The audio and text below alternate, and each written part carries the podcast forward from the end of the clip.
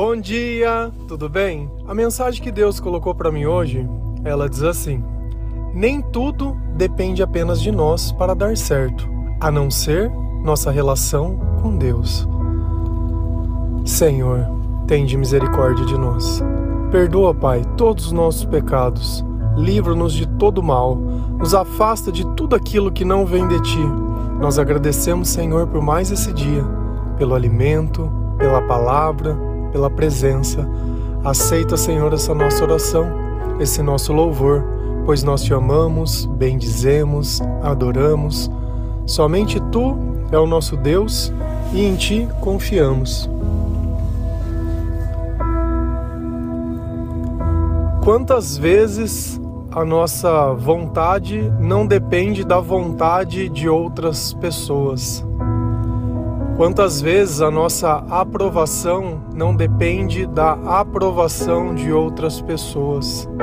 Diga-se uma pessoa que está para ser julgada por um juiz ou por alguém. Ela fica naquela ansiedade sem poder saber se o que ela fez é certo ou errado. E assim a nossa vida, ela sempre vai estar ligada a outras pessoas e à vontade delas e à condição delas. Dentro de nós, nós construímos sonhos, mas nem sempre esses sonhos dependem apenas de nós.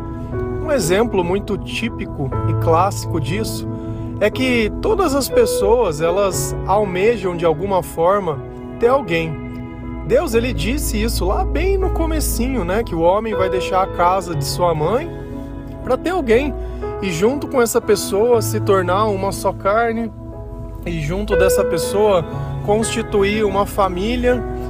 E tudo bem, tudo bem. Cada pessoa ela tem um chamado, ela tem uma escolha, ela tem um motivo, ela tem um gosto, né? Ela tem uma cor dos olhos, ela tem uma etnia, tudo isso. Mas nada dessas coisas impede o amor de acontecer e nós de nos relacionarmos. Só que às vezes a nossa escolha depende do sim ou não de outra pessoa. Então a gente vai vindo, né, durante a vida. Às vezes você manda um currículo de emprego para algum lugar e ele é rejeitado. Às vezes você conhece alguém e você não fez nada e a pessoa já não gosta. Às vezes você estava afim de alguém, essa pessoa foi lá e deu um um não para você, ou você tinha alguém e perdeu e está tentando reconquistar. Então assim, a nossa vida ela vai transformando e se modificando de acordo com a nossa insatisfação ou de acordo com a nossa inércia. Porque quando se vive duas pessoas juntas que muitas vezes podem ter vontades diferentes, se você não satisfaz, outro satisfaz. Essa é a verdade. Dentro de nós existem instintos que muitas vezes a gente não consegue controlar. Nem tudo é racional e nem como nós gostaríamos que isso fosse. E nós vivemos procurando os nossos interesses. Sempre, sempre. E muitas vezes sem avaliar se esses interesses são os interesses de Deus, se isso vai ser bom ou ruim para minha vida, se aquele momento de prazer vai ser, sei lá, tão bom assim para jogar tudo pro alto. E quantas pessoas não jogam tudo pro alto? Quando a gente não tem humildade, fica difícil reconhecer os nossos erros. Quando a gente só quer voltar pro porto seguro, mas sem fechar as brechas, é fácil mentir caindo no equívoco de: olha, você me perdoa porque eu nunca mais vou fazer isso. Infelizmente, tem certas coisas que não passam apenas de ter vontade, porque para realizar coisas boas é preciso de Deus. Para realizar o mal, não. E a gente vai lá na palavra do Senhor e lê lá em Mateus 10, versículo 39. Quem procura os seus próprios interesses nunca terá a vida verdadeira, mas quem esquece a si mesmo, porque é meu seguidor, terá a vida verdadeira. E o que é a vida verdadeira? A vida verdadeira é a felicidade sem dependência, é o sucesso sem necessidade de comparar a outras pessoas. A vida verdadeira é a paz, é a tranquilidade, é a gratidão por saber tudo. A vida verdadeira é aquela que Jesus vive junto com nós. Mas para que eu possa viver a vida de Deus, eu tenho que aceitar que o Senhor é quem vai escolher o destino. Eu vou simplesmente estar junto, protegido, seguro e o mais importante, cheio de amor dentro do meu coração e me sentindo parte de algo muito maior, sabendo que no final de tudo não é a morte que me espera, mas é um reino, um reino que ele é inabalável. Mas diferente de todas as outras relações que nós temos nessa vida, que nós dependemos de outras pessoas, essa relação só depende de nós. A relação que nós temos com Deus só depende da nossa vontade só depende da nossa crença, só depende de nós gastarmos tempo na palavra de Deus. E às vezes você se pergunta como posso aumentar a minha fé? É simples. Gaste tempo na palavra de Deus, gaste tempo buscando as coisas de Deus, ouvindo os louvores que são para Deus. Vou dar um exemplo que é muito simples de entender. Nós temos dois filhos. Um que o pai todos os dias esteve junto com ele até os seus 18 anos. Todos os dias participou de tudo. E outro filho que só conheceu o pai aos 18 anos. Qual desses dois filhos vai ter mais amor pelo pai? Qual desses dois filhos vai conhecer mais o pai? Certamente que é aquele que participou, que o pai esteve junto. O outro sabia o nome do pai, mas não vivia com Ele. E assim é a nossa vida quando nós vivemos apartado da palavra de Deus. Nós sabemos o nome do Pai, mas não o reconhecemos, não entendemos e não podemos dizer nada sobre Ele, a não ser muitas vezes saber que tem um nome e saber que tem um Pai. Todo mundo tem um pai. Não tem jeito da gente simplesmente vir para essa vida sem ter um pai e sem ter uma mãe. Então, tudo aquilo que nós gastamos tempo nos aproxima, e quanto mais nós gastamos tempo na palavra de Deus, na oração e nas coisas que são do Senhor, mais isso fica dentro de nós e mais nós podemos ter uma relação. E olha como Jesus, ele vem nos ensinar uma coisa. Olha, você quer ter uma vida verdadeira? É comigo. Não é buscando os teus interesses, é comigo. Então você tem que gastar tempo em mim, não gastar tempo nas outras pessoas.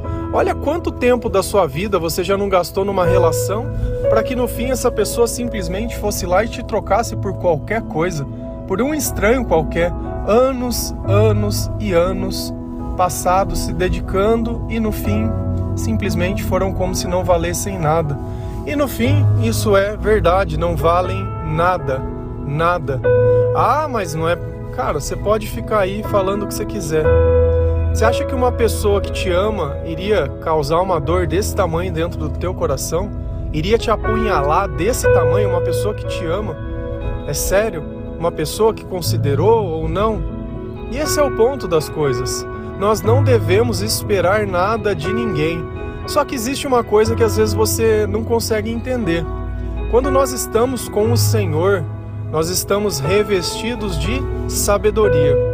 E a sabedoria, quando eu compreendo as coisas, ela para de produzir dores emocionais dentro de mim. Então, ainda que a relação que eu tenho a outra pessoa ela venha a falhar, mas eu estou tomado do Senhor, não vai significar nada. Sabe por quê? Porque é o que Jesus disse: quem procura os seus próprios interesses nunca terá a vida verdadeira. Você às vezes mesmo casado, mesmo num relacionamento, mesmo num trabalho, continua procurando as coisas como se não tivesse encontrado. Sabe o que é isso que você procura? Não é outra pessoa, não é o dinheiro, não é o sucesso. O que você procura é essa vida verdadeira. O que você sente falta é a presença de Deus. Só que você não consegue reconhecer, porque você é como aquele filho que viveu 18 anos sabendo o nome do pai, mas ainda que o pai tivesse na sua frente, você não saberia reconhecer por quê? Porque você não gastou tempo com ele. E assim, quando nós gastamos tempo com Deus, nós conseguimos reconhecê-lo.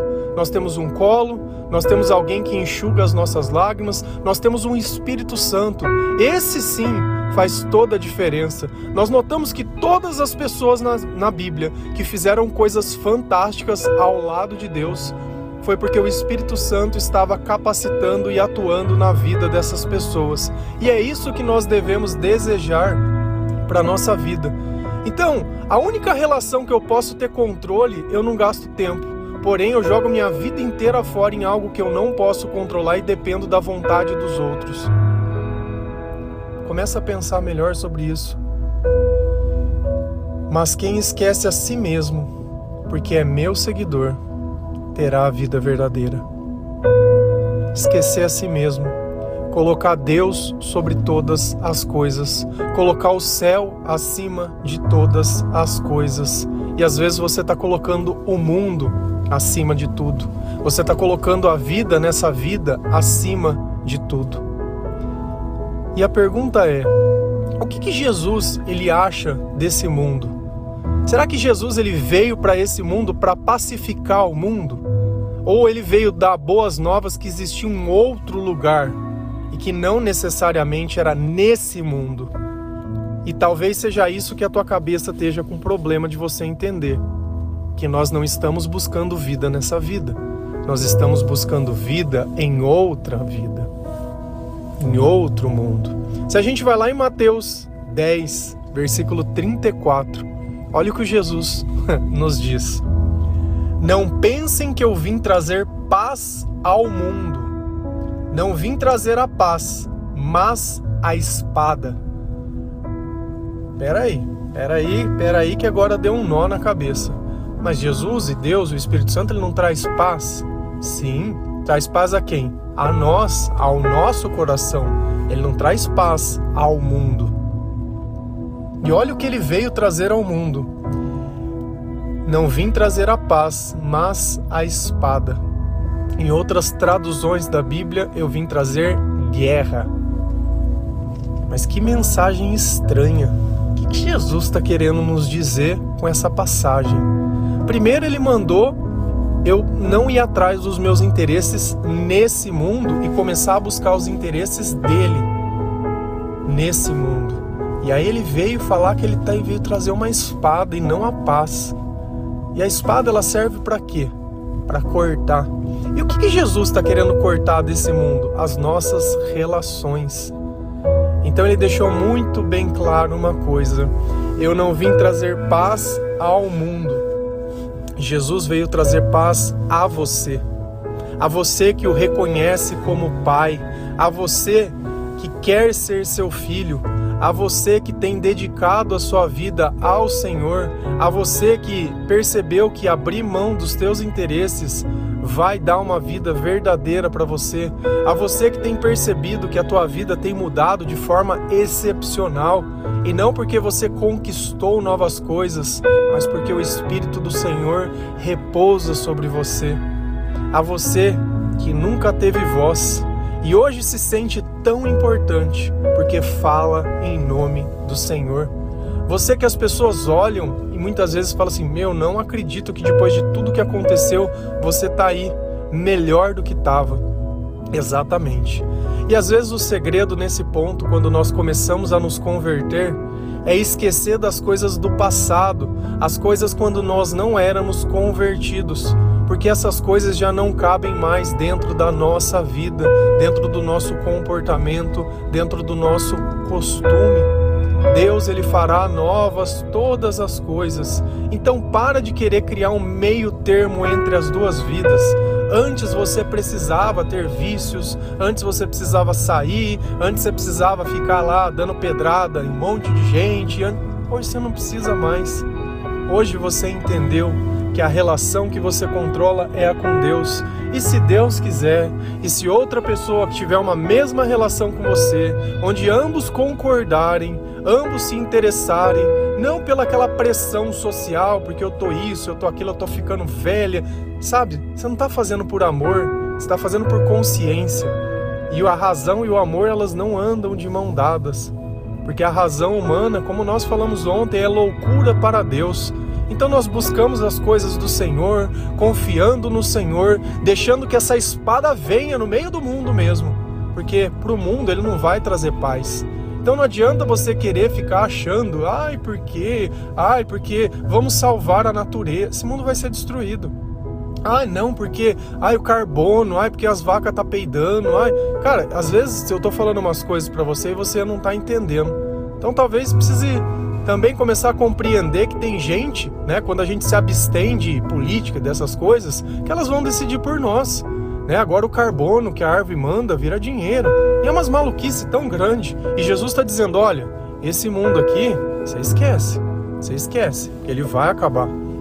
Então, já que ele vai acabar, eu quero garantir um lugar em outro lugar. Eu quero garantir outras coisas. Isso não quer dizer que eu vou viver destruindo a natureza e fazendo as coisas longe disso, mas eu vou focar a minha vida em outras coisas, em coisas que são importantes. Não simplesmente em ter coisas nesse mundo e ser desse mundo e nada. Então nós vamos deixar que Jesus ele faça essa divisão em nós. Sabe quando você sente que Jesus ele realmente tirou você do mundo? Quando pouco importa se você vive ou morre. porque todos nós vamos passar pela morte. Até uma semente que precisa germinar, ela morre para poder crescer, se tornar outra coisa. Todos nós vamos passar. Todos nós. Lá em João 17, versículo 15 a 18, a palavra do Senhor ela diz assim: Não rogo que os tires do mundo, mas que os proteja do maligno. Eles não são do mundo, como eu também não sou. Santifica-os na verdade. A tua palavra é a verdade. Assim como me enviaste ao mundo, eu os enviei ao mundo. Olha o que Jesus diz: Não rogo para que os tire do mundo. Então nós estamos aqui pela vontade de Deus. Exatamente. E a vontade de Deus é que nós estejamos aqui para ser sal, para ser luz e para que mostrar que mesmo no meio de tanta tentação, mesmo no meio de tanto caos, de tanta tribulação e tantas coisas, nós continuamos e conseguimos ser adoradores do Deus Altíssimo. E a única coisa que Deus pediu, ele não pediu para que nós não estivéssemos aqui. Só que ele nos deu uma garantia de uma coisa. Ó, vocês vão, como diz na palavra, vocês vão como ovelhas para o matadouro. Mas uma coisa é certa. Eu pedi para que o maligno ele não toque vocês. Então nós estamos nesse mundo a serviço do Senhor e o mal não pode tocar nós. Então às vezes você tá com a maluquice de achar que alguém fez macumba, amarração e não sei o que e aquela conversa maluca. Vou fazer uma pergunta para você. Você é servo do Deus Altíssimo? Você é filho de Deus? Você quer estreitar a relação com Deus? Porque quando você acha que alguém fez alguma coisa para te prejudicar porque você está amarrado no, no, diabo. Porque se eu tenho uma relação com Deus, eu sei o que Deus que me protege, eu sei que nada dessas coisas me pega. Então aquilo que eu acredito existe. Se você acreditar que o mal tem poder, você tirou o poder de Deus para dar para o mal. Se você acreditar que Deus tem poder, amém. Amém. E olha o que Deus deixa claro eles não são do mundo. Nós não somos daqui. Aqui não é a nossa casa, aqui não é o nosso lar, aqui não é onde estão as pessoas que nós amamos. Aqui não é nada. Aqui é o lugar que veio a espada, aqui não vai ser o lugar que vai ser pacificado. Cada um de nós vai ser pacificado, não o mundo. Começa a entender isso. Quando nós amamos ao próximo, nós dividimos o Deus. Vou dar um exemplo para você que vai ficar bem claro. Pensa que cada um de nós tem uma vela. Você tem a tua vela, eu tenho a minha vela e todo mundo tem uma vela, mas todos nós somos velas apagadas. Ninguém tem chama, ninguém tem luz, ninguém tem nada. E Deus é o fogo. Deus é a vela que está acesa.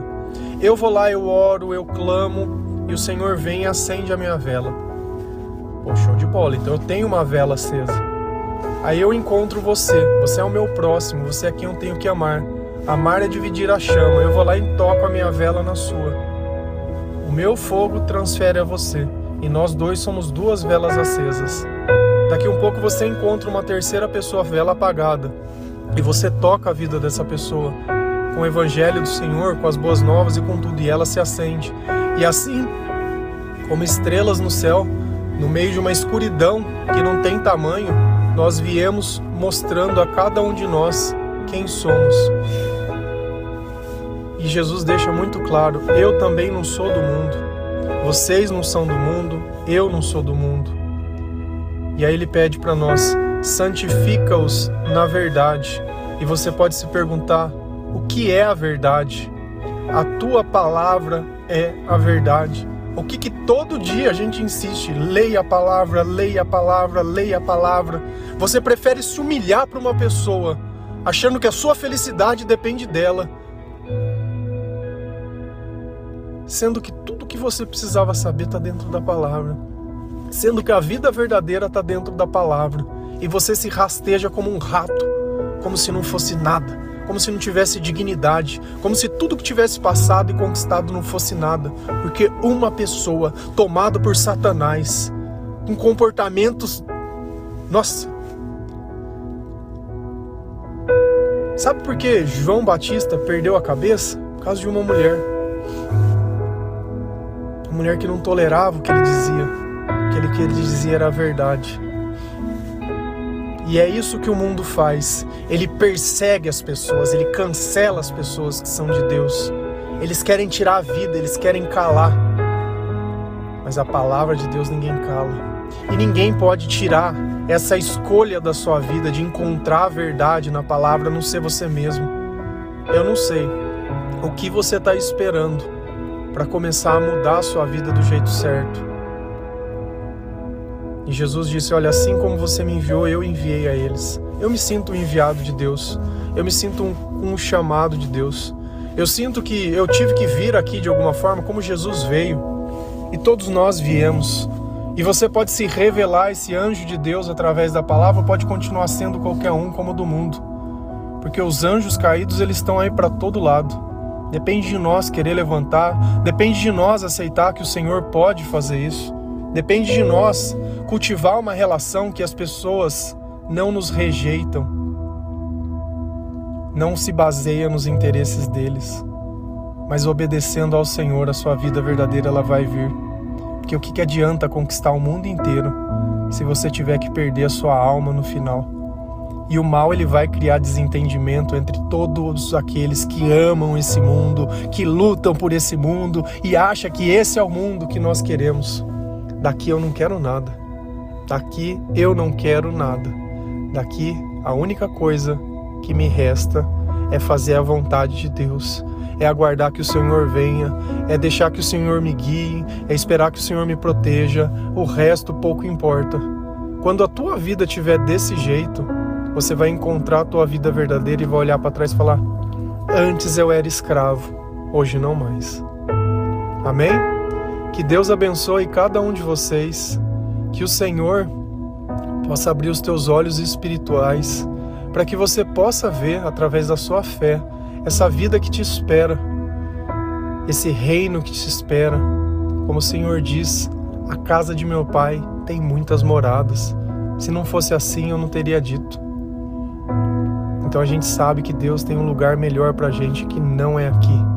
Nesse lugar nós não vamos ter paz a não ser dentro de nós, não é o mundo. Entende isso. Jesus está vindo para cortar o nosso vínculo com esse mundo e nos libertar para que nós possamos ter uma vida eterna. Que o Senhor tenha misericórdia de nós. Piedade, meu Pai, piedade, piedade, piedade. Amém?